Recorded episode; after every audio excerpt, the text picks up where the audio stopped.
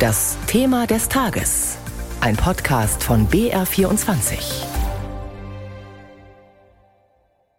Egal, ob es um die neuen Einbürgerungspläne der Ampelkoalition geht. Da ist nicht die Frage, dass man im ersten Moment jemand schon einen deutschen Pass geben muss. Oder ob über den Umgang mit Klimaaktivisten diskutiert wird. Das scheint mir Vorwahlkampf in Bayern zu sein, am rechten Rand zu fischen, Law-and-Order-Politik zu machen. Oder ob ein besserer Bevölkerungsschutz bei Katastrophen auf dem Zettel steht. Da ist Schweigen im Walde, was den Bund anbetrifft. Die vielen Streitpunkte zwischen Koalition und Union belasten die Innenministerkonferenz in München. Seit vorgestern sitzen die Ressortchefs von Bund und Ländern zusammen. Bayern hat den Vorsitz und aus Bayern kam im Vorfeld auch am meisten Kritik. Innenminister Hermann von der CSU, den wir neben Niedersachsens Innenminister Pistorius gerade gehört haben, hat im BR gestern nochmal bei einem anderen großen Konfliktthema seinen Standpunkt dargelegt. Es geht um die Aufnahme der Geflüchteten und um Unterbringungsmöglichkeiten. Darüber wird auch heute noch einmal gesprochen werden. Ein Bereich wird sicherlich auch sein, kann der Bund noch mehr eigene Liegenschaften für die Unterbringung von Flüchtlingen zur Verfügung stellen. Über diese ganz praktischen Fragen wird geredet, die können wir aber jetzt nicht in der Innenministerkonferenz entscheiden, aber der Bund muss da klare Signale setzen. Da müssen auch von den Bundesliegenschaften noch mehr zur Verfügung gestellt werden. Entscheidend politisch ist aber in der Tat, dass die Bundesregierung nicht ständig Signale aussendet, letztendlich in die ganze Welt, als ob noch beliebig viele weitere Flüchtlinge in Deutschland herzlich willkommen sind. Das mag man ja gerne mögen, aber wir spüren, die Kommunen sind am Limit und schaffen das nicht, noch mehr Tausende von Flüchtlingen aufzunehmen. Und es wird auch gegenüber den anderen Ländern äh, Europas ein falsches Signal gesetzt. Einerseits stellen wir in Deutschland fest, dass wir weit überproportional Flüchtlinge aufnehmen, andere europäische Länder viel weniger. Und gleichzeitig tut aber diese Bundesregierung alles dafür, um noch mehr Flüchtlinge gerade nach Deutschland zu locken. Das ist einfach unsinnig. Einige Spannungen also bei den Ressortchefs, die sich zuletzt im Juni in Würzburg getroffen haben und die in den vergangenen Jahren oft sehr einig aufgetreten sind, zum Beispiel in der Corona-Krise. Jetzt nicht mehr so. Umso mehr richten sich die Augen auf Bundesinnenministerin Faeser. Schließlich ist es ihre Idee, Zuwanderern früher als bisher den deutschen Pass zu ermöglichen, nach drei oder fünf statt wie bisher in der Regel nach acht Jahren. Außerdem ist der Bund als Geldgeber in der Flüchtlingspolitik sehr wichtig. Björn Darke hat darüber mit der SPD-Politikerin gesprochen. Im Exklusivinterview für das BR24-Thema des Tages ging es aber zunächst um die Klimaproteste. Frau Faeser, Sie sind hier in Bayern, wo Klimaaktivisten auch mal bis zu 30 Tage in Präventivhaft genommen werden. Was halten Sie davon? Ich glaube, es wäre gut, wenn die Bundesländer sich einigen würden auf ein einheitliches Vorgehen. Wir müssen bei den Klimaprotesten leider feststellen, dass das oftmals weit über den legitimen Protest hinausgeht. Ich will nur erinnern, dass in Berlin ein Rettungswagen gehindert wurde, weil sich Menschen auf die Straße geklebt haben, rechtzeitig am Ort zu sein, wo eine Frau den Rettungswagen dringend brauchte. Wir haben jetzt gesehen, dass es einen gefährlichen Eingriff in den Flugverkehr gab, auch in Berlin.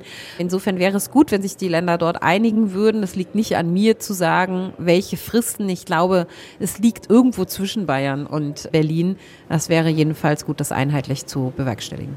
Bayern hat wie viele andere Bundesländer auch dieses Jahr unheimlich viel für Geflüchtete getan aus der Ukraine. Da wurden Kapazitäten aufgebaut und trotzdem sagen jetzt Kommunen, es reicht. Wir sind am Limit. Wie schätzen Sie da die Lage ein?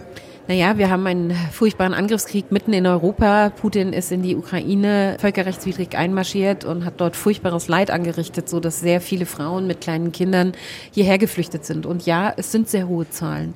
Auch ich erkenne die Leistung der kommunalen Ebene insbesondere und der vielen Menschen, die Geflüchtete zu Hause bei sich aufgenommen haben, mehr als an, weil das eine großartige Leistung ist.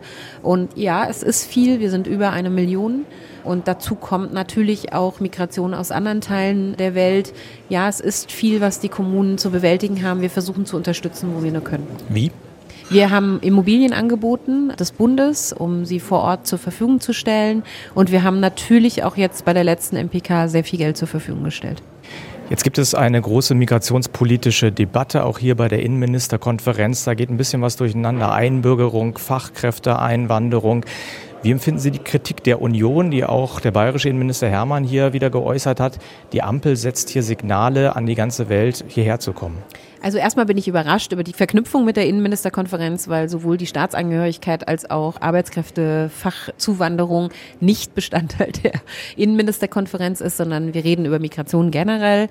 Ich verstehe die Union an der Stelle nicht. Wir kriegen gerade aus der Wirtschaft unheimlich viel Zuspruch darüber zu sagen, bekennt euch doch endlich dazu, ein modernes Einwanderungsland zu sein, so wie die USA, wie Kanada, weil es natürlich einmal einen hohen Bedarf an Arbeitskräften gibt, der erfüllt werden muss muss, sonst haben wir hier Wohlstandsverluste. Das sieht die Wirtschaft sehr stark.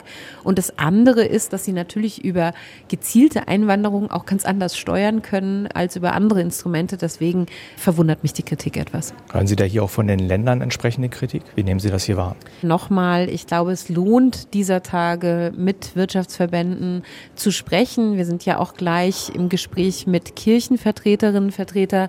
Ähm, ich glaube auch, dass dort eine andere Meinung dazu vorherrscht. Also wir haben jetzt schon wahnsinnigen Fachkräftemangel. Ein Beispiel, uns fehlen 100.000 IT-Fachexperten. Es fehlen 200.000 in Solarenergie in diesem Bereich. Wir müssen da was tun. Der demografische Wandel wird in den nächsten Jahren noch schlimmer. Also die Babyboomer-Generation geht in Rente. Wir müssen das ersetzen. Jetzt können schon viele Restaurants, Hotels nicht mehr komplett offen halten, weil sie einfach keine Arbeitskräfte haben. Und da besteht zwingender Handlungsbedarf. Also deswegen ist die Fachkräfteeinwanderung wirklich zwingend. Eine Forderung, die hier auch von Bayern erhoben wurde, die Erinnerung an die Ampelvereinbarung, eine Rückführungsoffensive zu starten. Was sagen Sie den Ländern? Also da kann ich den Ländern nur zurufen, dass ich in einem Jahr schon mehr gemacht habe als manch einer meiner Vorgänger, die auch oft von der CSU gestellt wurden. Also insofern bin ich da auch ein bisschen überrascht. Wir haben jetzt mit dem Chancenaufenthaltsrecht beispielsweise die Abschiebehaft verlängert. Wir machen zeitgleich Asylverfahrensbeschleunigungsgesetz und ähm, insofern tun wir da schon ziemlich viel.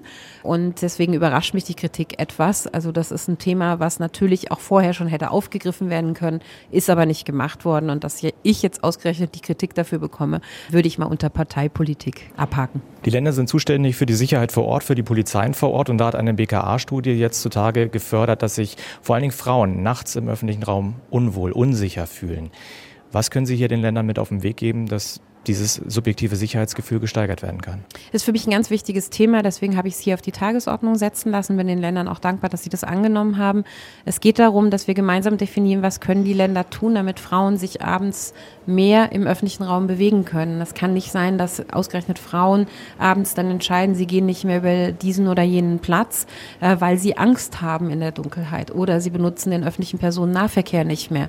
Deswegen erhoffe ich mir, dass die Länder auch über die Frage Videoinstallation Kommunikation oder auch Begleitung in Zügen sich dieses Themas annehmen, weil ich finde das nicht hinnehmbar, dass Frauen sich im öffentlichen Raum nicht mehr bewegen wollen abends.